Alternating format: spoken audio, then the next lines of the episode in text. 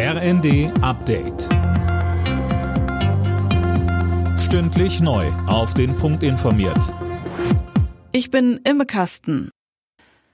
Bundeskanzler Olaf Scholz hat die geplante Reform des Einbürgerungsrechts gegen Kritik verteidigt. Wer auf Dauer hier lebt und arbeitet, der solle auch Teil unseres Landes sein, mit allen Rechten und Pflichten, sagte Scholz in Berlin. Und weiter. Wer Geld verdient und davon leben kann, wer sich eine Wohnung leisten kann, wer durch seine Arbeit Kontakte knüpft, Anerkennung erfährt und unsere Sprache lernt, der findet sich besser und schneller zurecht. Hürden und Verzögerungen auf dem Weg in den Arbeitsmarkt wegzuräumen, ist daher gut für unser Land und gut für diejenigen, die hier leben und arbeiten möchten.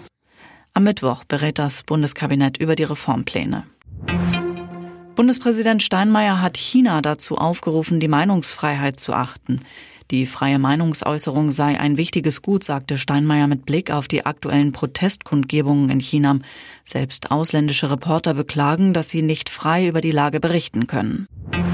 Das Schließen von Funklöchern im deutschen Handynetz dauert Infrastrukturminister Wissing zu lange. Er fordert deshalb eine Untersuchung, woran es hakt und schließt auch Sanktionen nicht aus, wenn sich herausstellen sollte, dass die Mobilfunkriesen selbst zu wenig tun.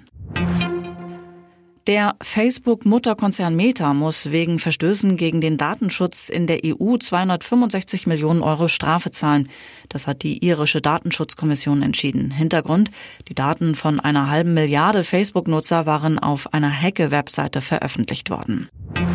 Bei der Fußball-WM in Katar stehen die nächsten Achtelfinalisten fest. Portugal und Brasilien sind vorzeitig eine Runde weiter. Finn Riebesell, damit stehen jetzt insgesamt ja drei Teams in der K.O.-Phase, oder? Ja, Frankreich hatte sich ja bereits am Wochenende qualifiziert. Portugal setzte sich am Abend mit 2 zu 0 gegen Uruguay durch. Brasilien gewann gegen die Schweiz mit 1 zu 0. Außerdem holte Ghana einen 3 zu 2 Sieg gegen Südkorea und Kamerun und Serbien spielten 3 zu 3.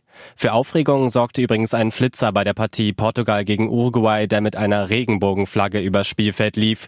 Die Aktion war im TV-Weltbild allerdings nur kurz zu sehen. Alle Nachrichten auf rnd.de